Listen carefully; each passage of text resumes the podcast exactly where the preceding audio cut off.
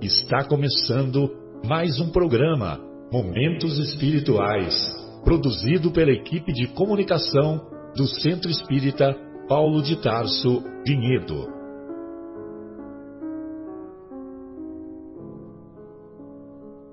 Se guardas contigo o estigma do sofrimento, indagando pela solução dos velhos problemas do ser e da dor, se percebes a nuvem que prenuncia a tormenta e o vórtice traiçoeiro das ondas em que navegas, vem conosco.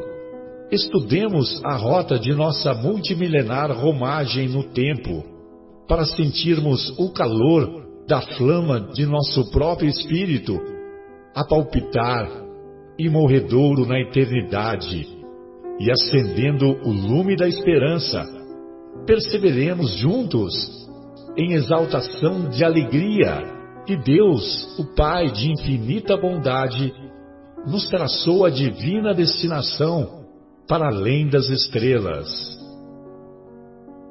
Iniciamos o programa Momentos Espirituais, programa produzido pelo Departamento de Comunicação do Centro Espírita Paulo de Tarso, aqui de Vinhedo. Hoje estamos na companhia do nosso querido Marcos Melo, estamos na companhia do nosso querido Fábio, e daqui a alguns instantes o nosso querido Folharini também estará presente conosco. Os demais amigos que comumente participam das nossas reflexões, hoje não poderão estar presentes. Na primeira parte do nosso programa, estudaremos o capítulo 14 de O Evangelho segundo o Espiritismo, honrai vosso pai e vossa mãe. E na segunda parte, daremos início ao belíssimo capítulo, talvez o mais profundo deles, da obra Paulo e Estevão, o décimo capítulo da primeira parte do Paulo e Estevão, cujo título é No Caminho de Damasco. Muito bem, nesse capítulo 14, é, tem algumas passagens que se encontram esse, esse ensinamento: honrai vosso pai e vossa mãe. E esse trecho que o Kardec separou, honrai vosso pai e vossa mãe, ele foi tirado lá do Decálogo. O Decálogo, todos sabemos, é o conjunto de dez mandamentos que Moisés recebeu através da escrita direta no Monte Sinai, através do fenômeno mediúnico de escrita direta no Monte Sinai. E lá no, no, no, no livro de Êxodos, capítulo 20, versículo 12, nós vamos encontrar o seguinte mandamento: honra teu pai e tua mãe, para que se prolonguem os teus dias na terra que Iavel, que Iavé, teu Deus, te dá. É, eu estou lendo a tradução da Bíblia de Jerusalém.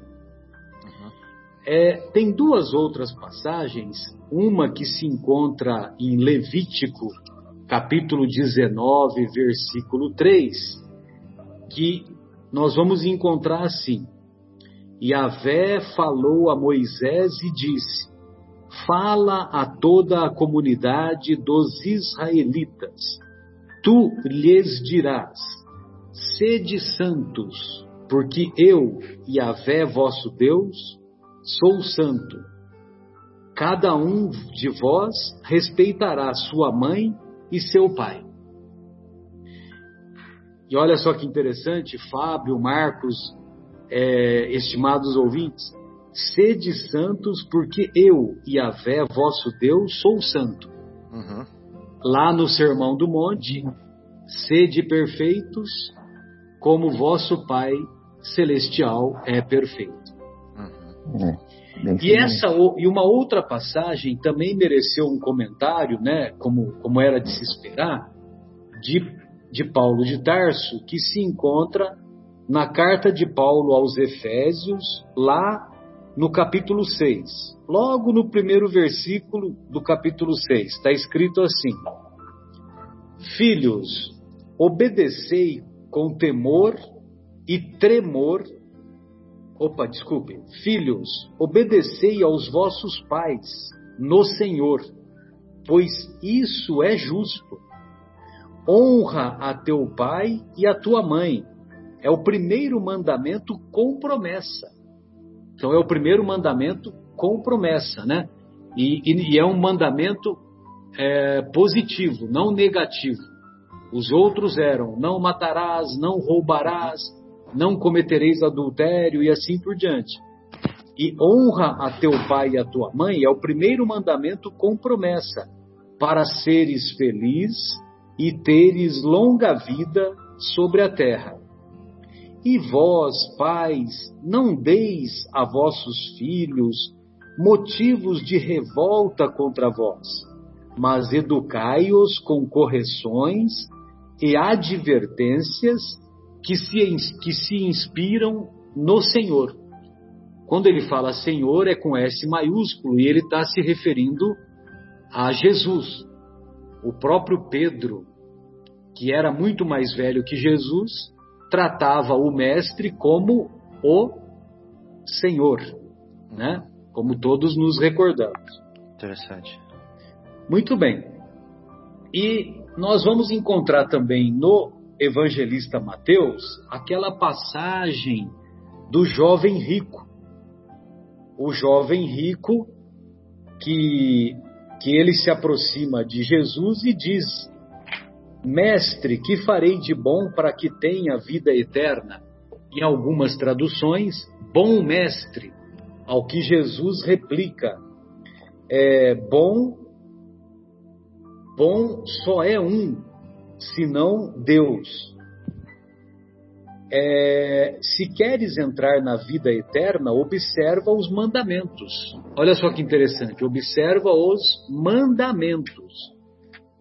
Nós temos mania de considerar, nós ocidentais, temos, temos o infeliz hábito de considerar esses mandamentos como é, sugestões, como conselhos, uhum. mas os nossos irmãos de origem israelita, eles consideram o mandamento como uma ordem. E é, uhum. se é uma ordem de Deus, aí é que ela deve ser melhor cumprida. Com certeza. Então, mandamento não é conselho, é uma ordem. E, infelizmente, nós ainda temos esse hábito de considerar como conselho, porque nós colocamos as coisas espirituais num segundo plano em nossa vida, né? Então, por isso que nós não damos o devido valor como deveríamos dar. E aí, então Jesus diz para o mancebo, aliás, mancebo é, é sinônimo de jovem, é, não matarás, não adulterarás, não roubarás, não prestarás falso testemunho, honra pai e mãe e amarás o teu próximo como, como a ti mesmo. O jovem lhe diz: Guardei todas estas coisas, que, que me falta ainda? Se queres ser perfeito, responde o mestre, vai, vende os teus bens, dá aos pobres, e terás um tesouro nos céus. Vem e segue-me. O moço, ouvindo essa palavra, saiu entristecido, pois era possuidor de muitos bens. Bem, então, é, só para a gente, assim como finalização né, dessa, minha, dessa minha primeira exposição, é o honrai a teu pai e a tua mãe é o complemento da caridade, o complemento da justiça, mas na sua forma mais pura e mais ampla, porque honrar nós devemos entender como mais do que amar, mais do que amar. Então, se nos compete amar o nosso próximo, amar as pessoas com quem trabalhamos no dia a dia, amar os nossos as pessoas com quem é, convivemos em outras formas de relacionamento, amarmos até os inimigos, o que devemos fazer com com aqueles que nos são da nossa família, não é isso? Exatamente. Então, esse termo honrai é, é muito mais do que amar. Né? Então a gente tem que se esforçar para estar atento nesse sentido. Bem, amigos, então essas eram as minhas colocações iniciais. Gostaria de ouvi-los. Marcos, fique à vontade, querido. Boa tarde, Marcelo. Boa tarde, Fábio, aos, aos ouvintes que estarão nos acompanhando, os amigos. É, é honrai vosso pai e vossa mãe, né, como diz aqui, que já vem desde o decálogo, né? É Jesus, como Jesus disse, que ele não veio alterar, ele, ele veio complementá-la, ele veio esclarecê-la, né? É, então ele complementa, né? É, essa a questão de honrar o pai e a mãe, é, tratá-los com respeito, tratá-los com carinho, tratá-los com amor. Né? É, isso faz parte de um dos maiores mandamentos. Você foi feliz também, Marcelo, em dizer né, é, a, a, caridade é, é como ação do amor, o amor em ação, né? É, honrar é, nessas escrituras coloca esta, esta, esta ação como até maior do que é, a, a, própria, né?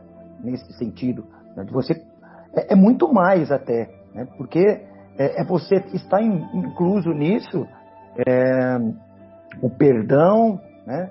É, também, porque muitos filhos, né? Por pelos pais serem negligentes porque existe isso também, né, a negligência paternal, né, é, querem, de certa forma, é, quando é, não auxiliam aos pais, eles pensam em uma punição, eles não estão perdoando o que eles fizeram.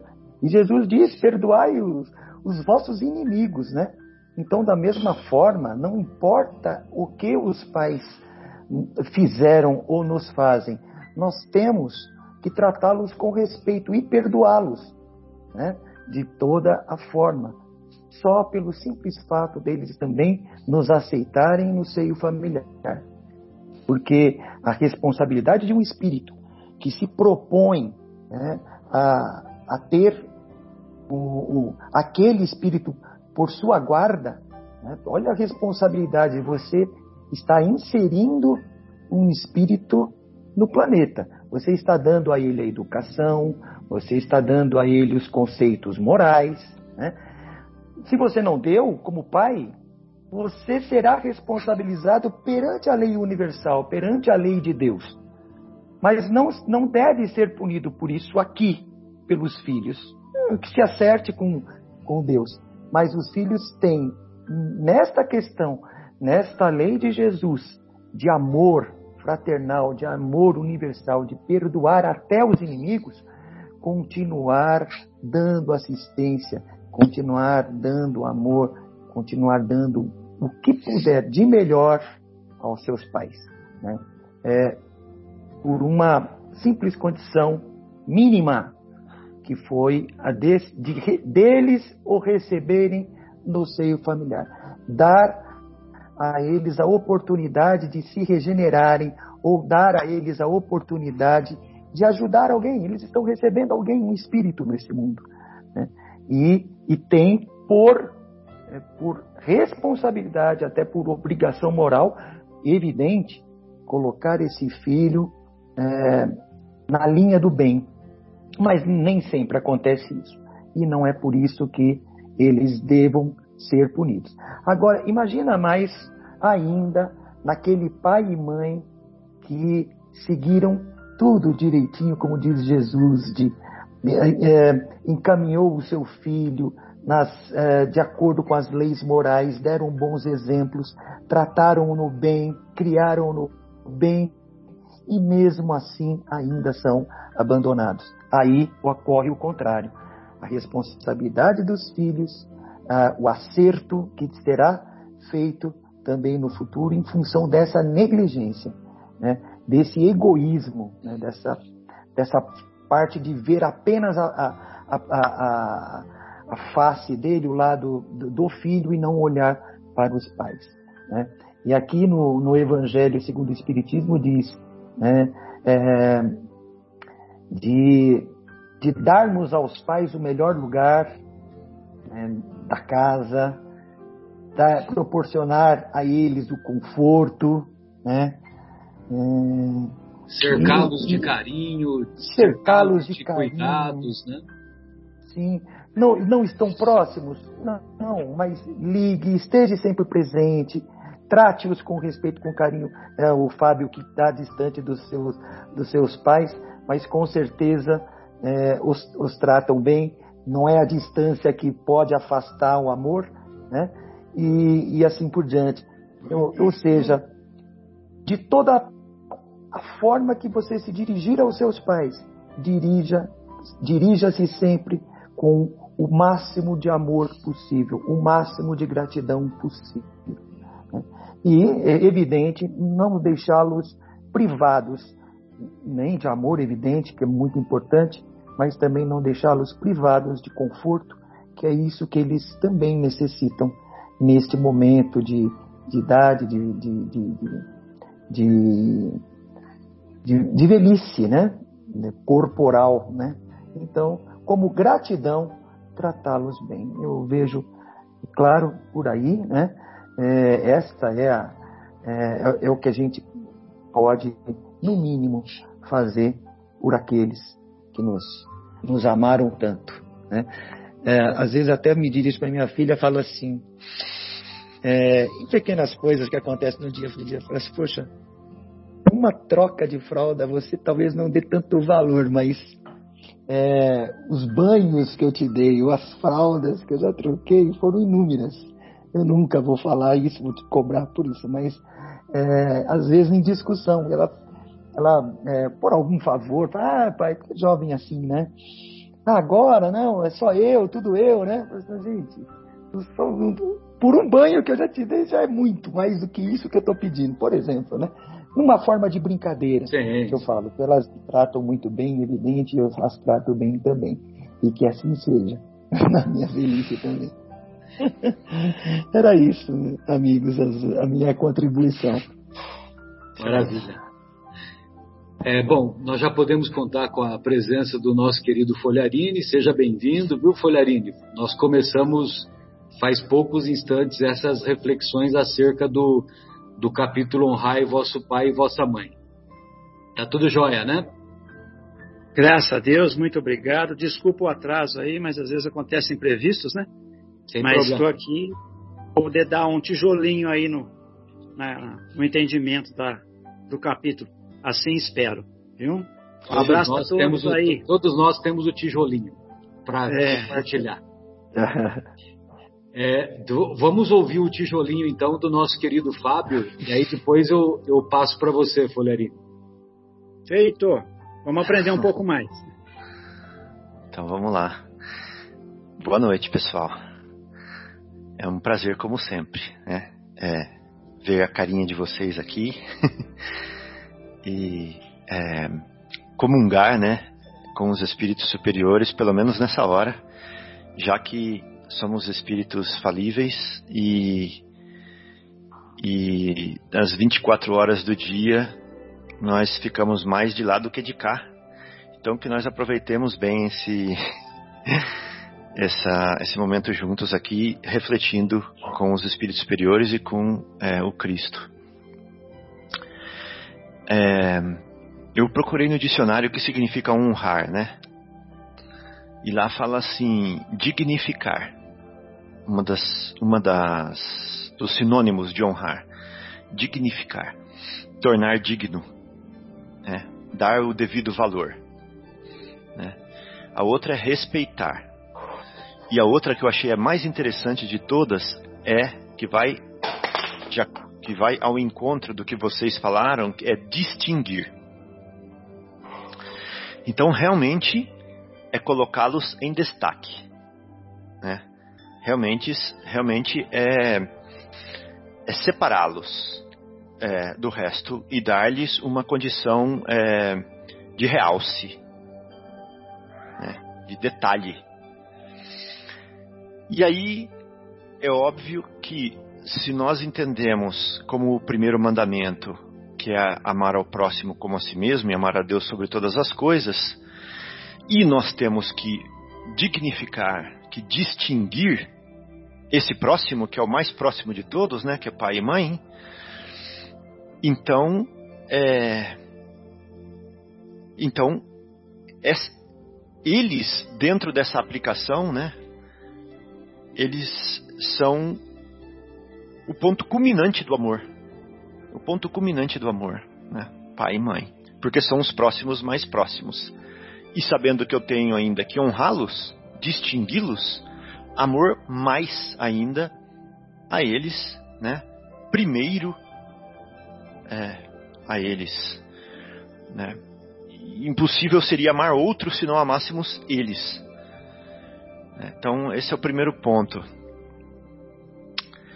É, eu achei muito interessante que, a última expressão do, do, do, do item 3 do Evangelho segundo o Espiritismo, que fala assim: que quando nós os desprezamos, né? Quando nós desprezamos pai e mãe, é, como quando nós desprezamos qualquer pessoa, desprezar uma pessoa é falta de caridade, não é verdade? É falta de amar, né? É falta de amor. Então, quando nós desprezamos pai e mãe, ou não dignificamos, ou desrespeitamos, ou não distinguimos, isso é falta de caridade para com eles. E é mais ainda, é pior, porque se, porque se junta à ingratidão. Né? Então, a nossa falta não é só a indiferença, é a falta de gratidão né, que se soma a isso. Então, é uma, é uma afronta muito grande é uma afronta muito grande, porque afrontar ao próximo comum, ordinário, é falta de caridade. Afrontar pai, é, mãe, é falta de caridade e ingratidão. Então é uma falta mais grave. Isso eu achei interessante. E lá no final do item 4, né, ele, é, ele, Kardec conclui o seguinte pensamento. Ele fala assim: por que será que estava escrito no Antigo Testamento: Honrai vosso pai e vossa mãe, a fim de viverdes longo tempo na terra? Por que será que ele promete essa vida na terra? Né? É... Aí é Gamaliel, né? É. Aí já é outro assunto, né? Exatamente. Estamos entrando lá é, no Antigo Testamento, né? E queremos entender agora por que, Kardec vem nos elucidar por que, que ele fala assim: honra vosso pai e vossa mãe, a fim de viverdes longo tempo na terra que o Senhor vosso Deus te deu. Você quer falar alguma coisa aqui, Marcelo, do Gamaliel? Quer aproveitar o gancho? Não, é que nós veremos nos próximos capítulos, né? Uhum. É, que o Gamaliel ele chega a essa conclusão que o, o Evangelho de Jesus é a terra prometida, é, no, é a terra prometida aos, aos israelenses lá, de acordo com as antigas escrituras, entendeu? Isso. Então a terra prometida, ela é espiritual, ela não é material. Né? Exatamente. Né? E eu, eu sempre falava, né, quando a gente estudava esse, esse tema em outros capítulos, né, que a gente sempre vai e volta, que quando fala terra, não é, não é 5 mil metros quadrados, não é uma gleba, não é isso. Né? Uhum. Entendeu? Que é no sentido espiritual. Né? Muito bom. É Mas exatamente isso. do Paulo Estevão, isso nós, nós veremos nos capítulos um pouquinho mais adiante. Não, não é onde nós estamos atualmente. Excelente. Obrigado. E o Kardec faz exatamente essa explicação aqui.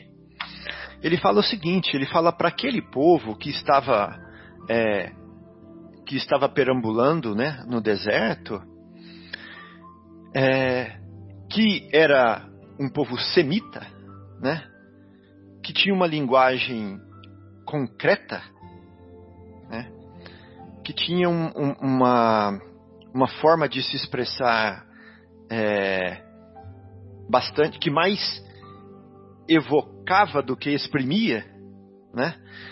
Então eles tinham que falar dessa forma bem direta mesmo. Ele fala assim, olha, eu, se você se portar bem, a, você vai ganhar uma terra, né? Você vai ganhar uma terra nova, uma terra diferente, que é a terra da promissão, com P maiúsculo, né? É isso que ele prometia. Lá você vai poder cuidar das suas cabras, você vai poder ter sua horta, você vai ser feliz, né? Era essa a promessa. Mas quando chegou Jesus, pode falar, Marcos. Não, é só, é só para complementar aí, até porque, Fábio, obrigado, viu? Você tá, uhum. é ótimo essa sua explicação. Era para complementar também que eles não, não acreditavam na, nas vidas futuras, né? Talvez não tinham isso como ideia, né? É, Desculpa. É, excelente, excelente. Tá chegando exatamente onde o Kardec chegou. Então ele falava, eles falavam, eles faziam uma promessa concreta para que no futuro as pessoas entendessem o que, que aquela promessa concreta significaria, né? Aí chega Jesus que fala assim, olha, eu não vim destruir a lei, eu vim dar complemento a ela, eu vim explicá-la melhor. Aí o que, que ele fala? Ele fala assim, o meu reino não é deste mundo, né?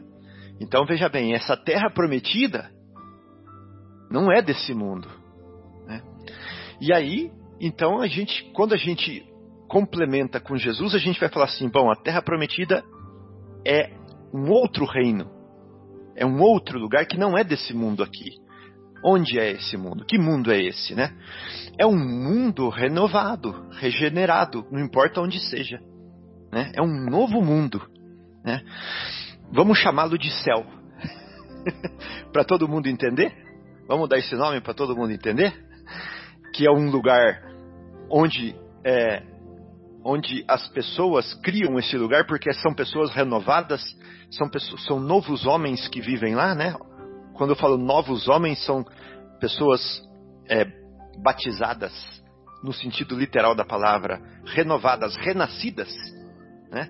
Então, honrai o vosso pai e vossa mãe já não é a terra que ele lhes promete mais, mas sim o céu, né? Esse céu.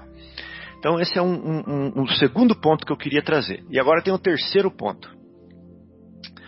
O terceiro ponto é o seguinte: mas eu tenho pais difíceis, Marcos. Eu tenho pais difíceis e você está me pedindo para dignificá-los. Você está me pedindo para respeitar e para distinguir os pais que eu tenho, mas você não sabe que pais eu tenho. Entendeu? E Jesus está pedindo isso.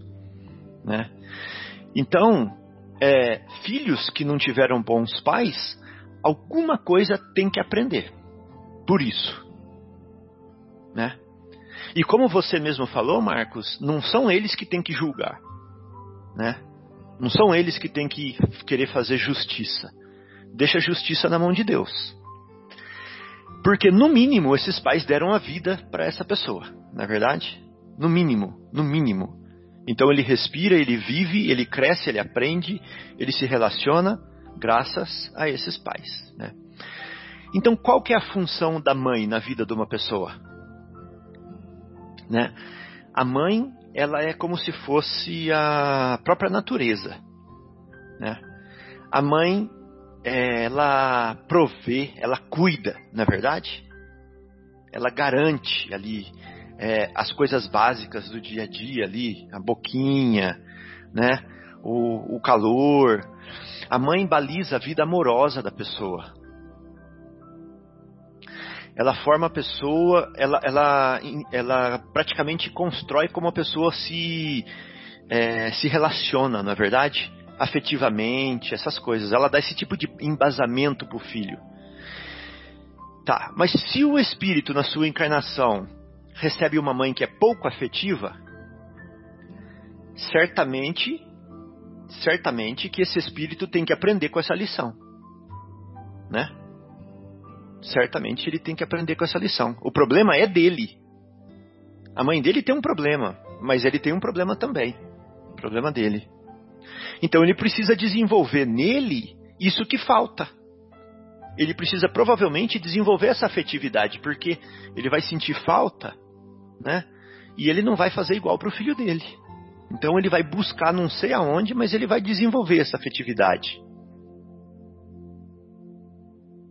Né? Já que ele não mereceu essa afetividade dos pais dele.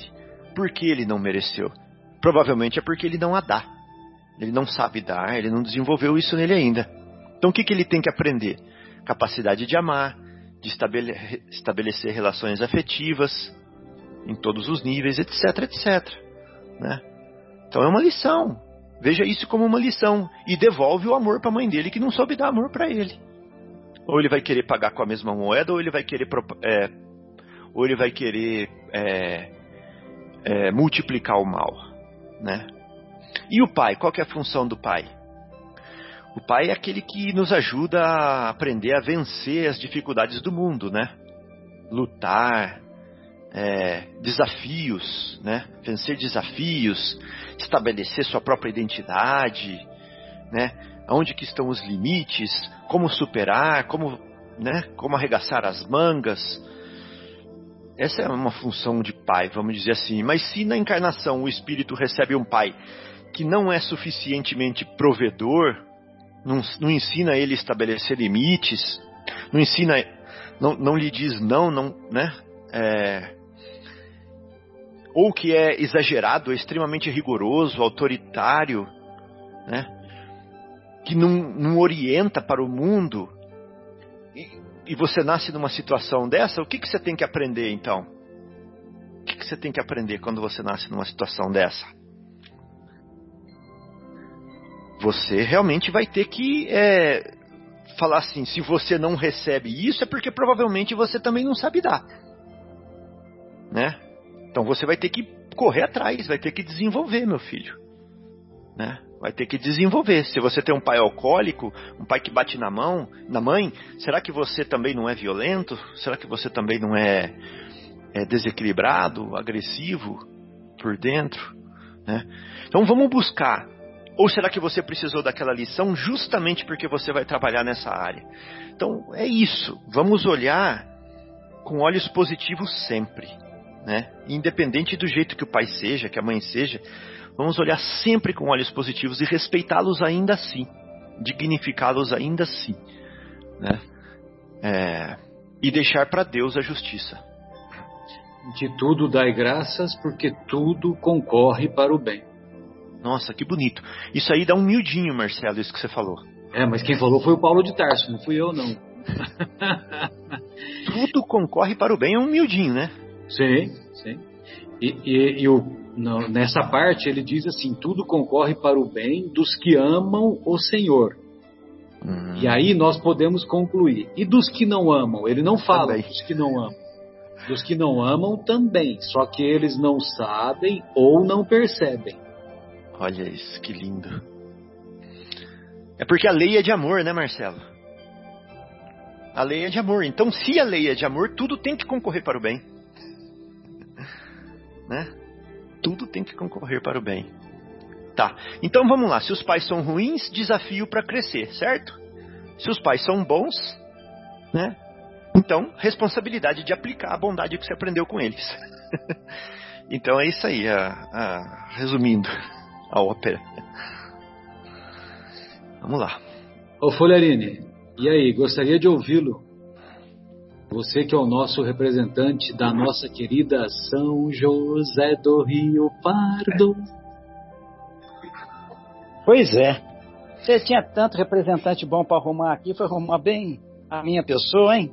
Você tá é, mal, hein, Marcelo? O seu Uripe, o seu Uripe não quer participar, pô. Ah, o Euripides tá difícil, viu, rapaz? Tá pega, difícil. ele, pega ele qualquer dia lá. Tem que laçar ele. Vai lá, né? vai lá com você. Fala para ele, ó. Não, Vamos participar aqui. Você não precisa é. gravar, não. Eu vou estar aqui junto com o senhor. Pronto. Vamos lá. Ele, Quem sabe eu consigo ele, dobrar ele. Ele e a Maria Amélia. É. Quem sabe eu consigo dobrá-lo. Ou dobrá-los, né? É. Mas então. Eu, eu fiz um. Eu, eu tenho uma é, visão é, diferente desse, desse capítulo. Por tudo que foi falado aí pelo Marco, que eu peguei é, ele quase que encerrando a fala dele, o Fábio Fantástico também, é, eu concordo em gênero, número e grau. Mas é, é, usando até mesmo o capítulo, nós vamos entender que essa frase foi dita, como fala aqui, né, a Moisés, quando eles buscavam no deserto a tal terra prometida, que foi prometida para Moisés pelo Deus ele, hebreu, não é? Isso. Deus hebreu deles. Portanto, o entendimento é de que a terra onde manasse leite e mel existia fisicamente. E os hebreus, que eram escravos, foram tirados do Egito, né, depois de uma demonstração de poder entre Deus, o Deus hebreu, e o faraó, né, em que houve uhum. lá dez batalhas, né? Cada hora o Deus hebreu aparecia para Moisés, agora você vai lá, levanta o teu cajado, fala para ele, para libertar vocês, deixar vocês irem, né? E o, o faraó sempre falava que deixava, mas na hora H não deixava. Aí vinha outra, outra, outra luta, outra batalha. Assim foi com os rios que ficaram vermelhos, que as águas não podiam ser bebidas, com, com a invasão das rãs, os gafanhotos, os mosquitos, as moscas, e tudo lá. Tá lá no Êxodo. Então eles queriam sair de lá, precisavam sair de lá e precisavam da terra prometida. A terra estava sendo prometida por Deus. E Moisés e o seu, seu irmão, né? Se não me engano, Arão, né? que tinha o cajado, brigaram e conseguiram. Conseguiram sair de lá. Perambularam aí em torno de 40 anos pelo deserto até achar a terra prometida. Mas aí é que está o X da questão. Eu sempre costumo dizer isso, às vezes, às vezes as pessoas não me entendem. Eu falo, gente, nós temos que ver de Jesus para frente. Lógico que o Velho Testamento tem muita coisa para a gente aprender, tem muito ensino, e Jesus veio justamente para cumprir os mandamentos e os profetas. Não foi? Está lá em Mateus 5,17. Não penseis que vim destruir a lei ou os profetas. Não vim destruir, mas cumpri-los. E aí é que está. A partir de então, ele nos dá um outro ensino. Eu vejo dessa forma, que nos faz ver o que? A terra prometida, não mais fisicamente.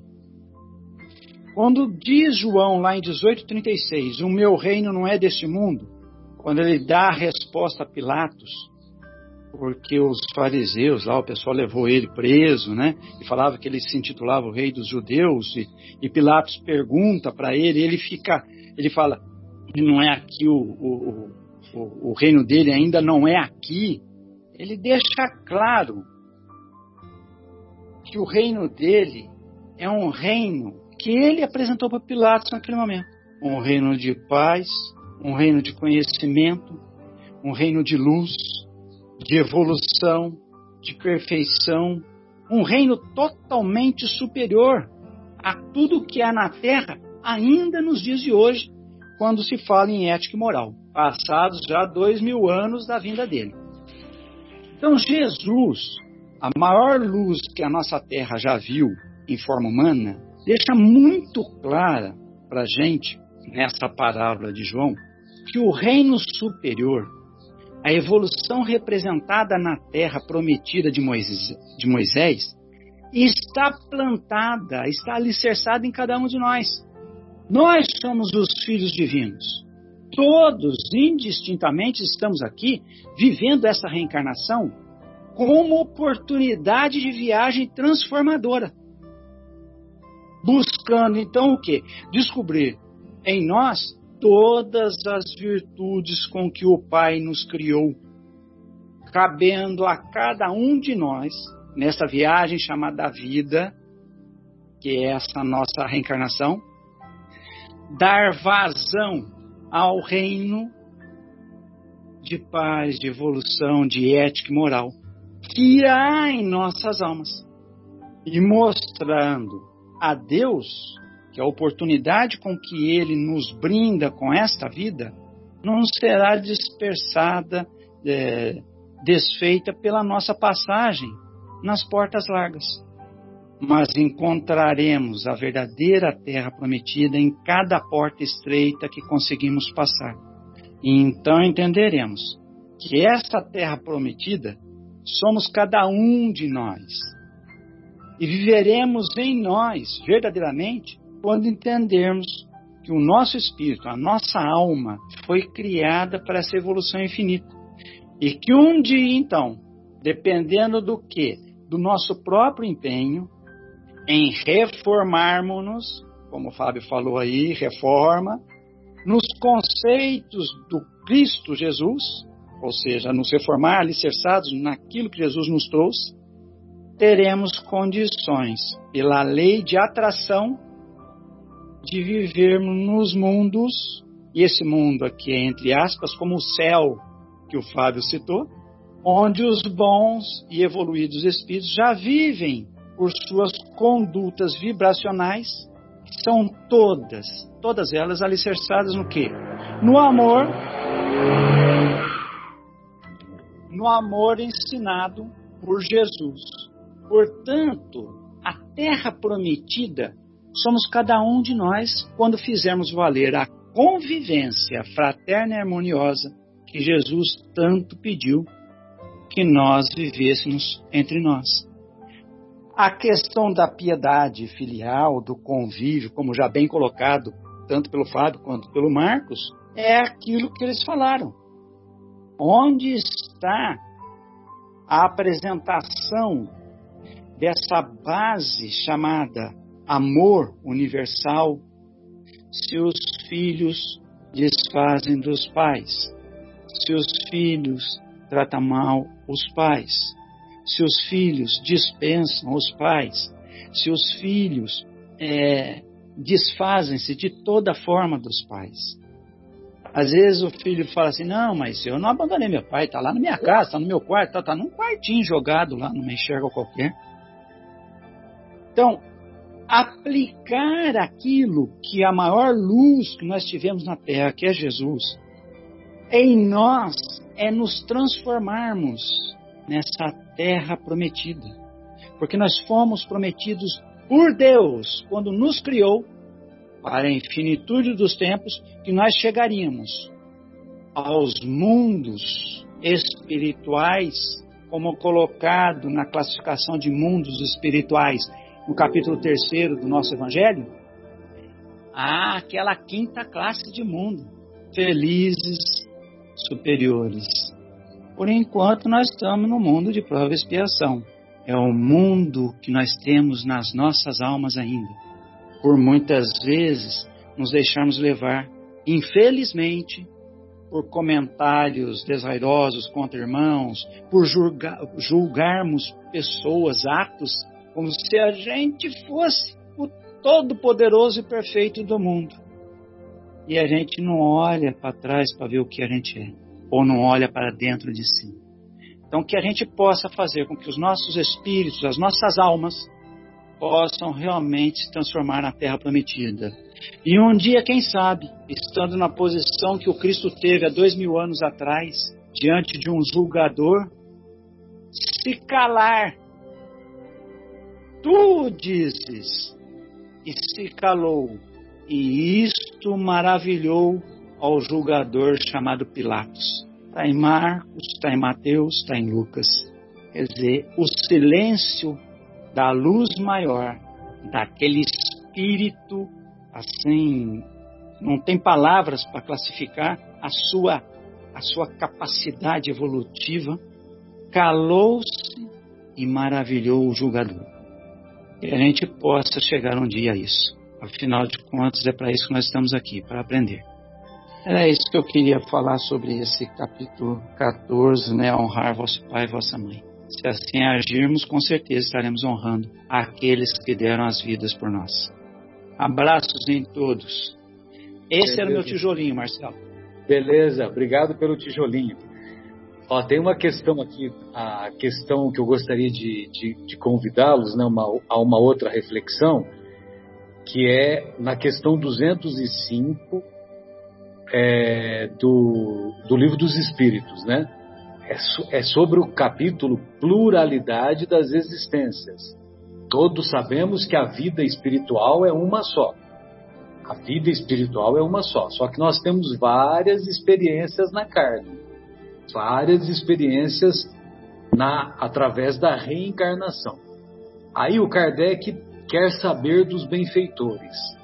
Há algumas pessoas, a doutrina da reencarnação se a figura destruidora dos laços de família, com o fazê-los anteriores à existência atual. Aí os benfeitores respondem assim: ela, a doutrina da reencarnação, os distende, ou seja, amplia os laços da, os laços de família, não os destrói. Quem está falando isso são os benfeitores, não sou eu. Fundando-se o parentesco em afeições anteriores, menos precários são os laços existentes entre os membros de uma mesma família.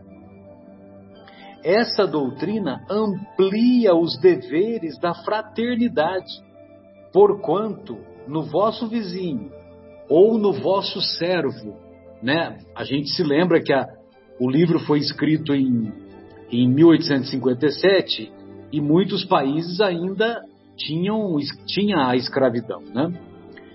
Ou no vosso servo pode achar-se um espírito a quem tenhais estado presos pelos laços da consanguinidade.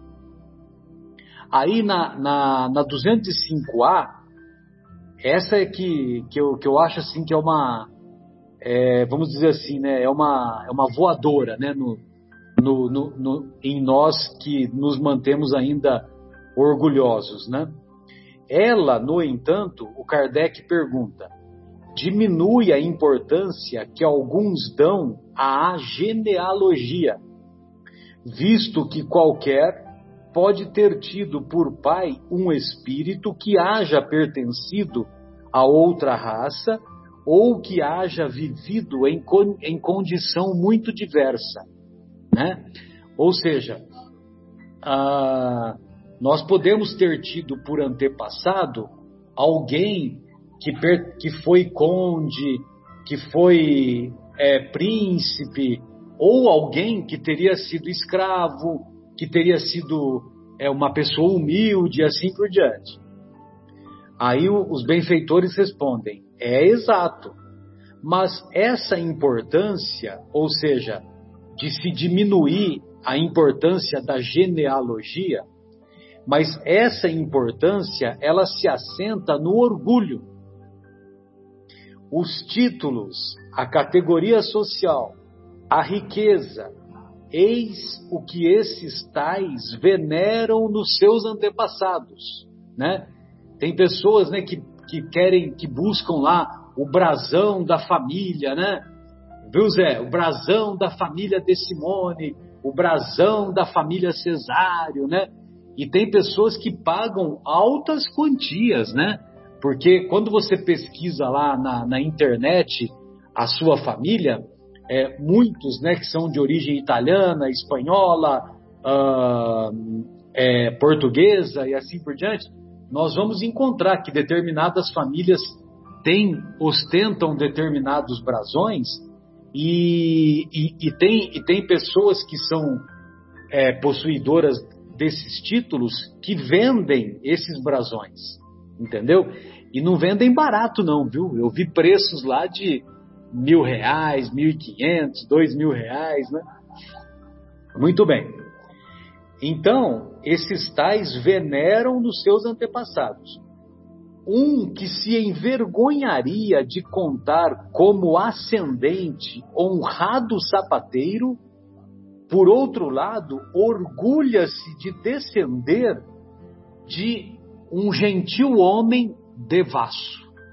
Ou seja, nós nos envergonhamos de ter tido um sapateiro humilde, mas nós nos honramos de ter tido uma pessoa que foi devassa, uma pessoa de má vida, só que tinha ostentava o título de conde, de não sei o quê, né?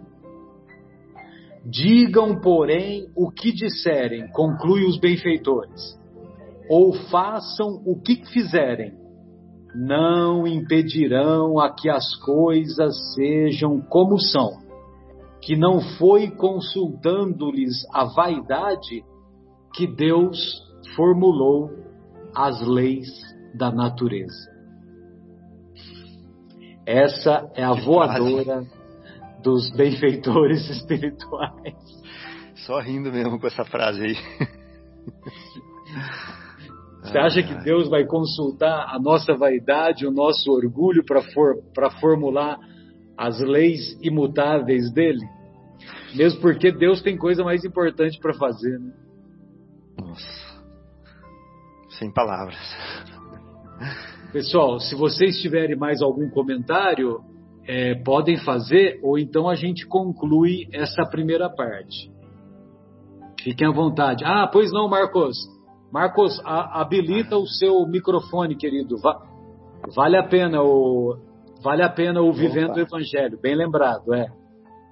Eu vou ler um trechinho aqui do Vivendo o Evangelho. São várias as, as são as, várias são várias as passagens, mas eu, reservei um aqui que fala sobre paz. Né? É o número 175.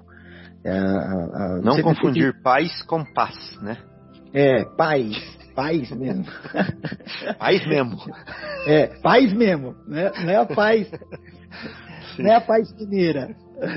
A paz mineira tem dois sentidos, né? Exato. É, esses são os pais. Pais. É, é, é, então diz assim o texto né, do Vivendo o Evangelho, é, volume 1, pelo espírito de André Luiz, psicografia de Antônio Baduí Filho. É o, o item 175. É verdade que existem pais cuja dedicação aos filhos deixa muito a desejar.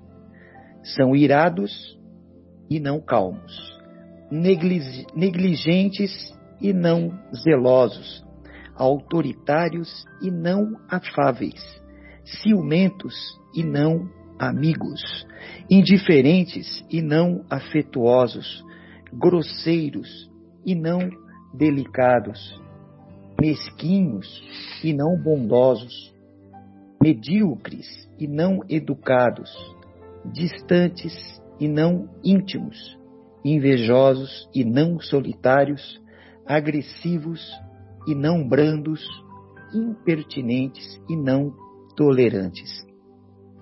E conclui assim: apesar dos defeitos, e por mais que não realizem o ideal dos filhos, ainda assim são credores de respeito, gratidão e amor, porque são a porta da reencarnação e sem ela não se chega a Deus. Olha que interessante, né? Ou seja, eles são o gatilho que permitiram é. que você é, continue seguindo para Deus, né? Exatamente, exatamente. É. Marcelo, Opa, pois não, apenas, uma, apenas um lembrete, né?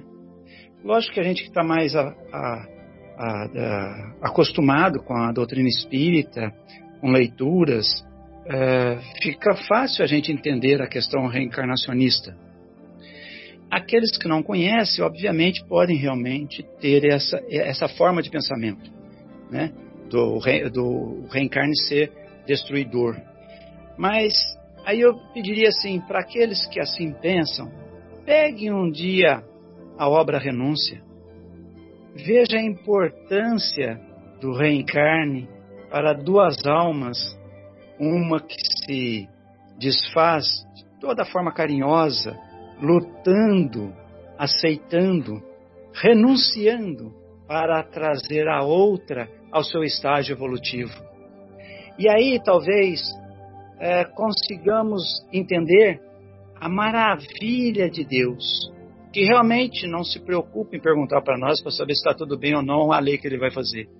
Mas entender que a lei feita por ele de reencarnação é a maior das bênçãos, que talvez só perca para a bênção do véu do esquecimento, que atinge a todos nós, para não vermos uns nos outros que causamos de talvez desastres nas vidas uns dos outros, mas que a gente possa entender que a reencarnação é realmente a, a, a, opção melhor e única para que Deus cumpra a sua lei de evolução infinita. Pois em uma única vida é impossível alcançarmos isso. E estabeleça e estabeleça a verdadeira justiça. Perfeito, perfeito. Não a nossa, né?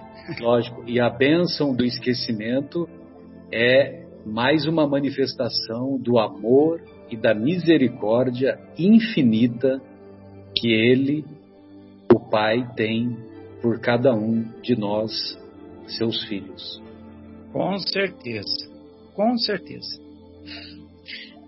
Bem, amigos, então encerramos essa primeira parte e retornaremos com o capítulo No Caminho de Damasco da obra Paulo e Estevão, logo após a pausa musical.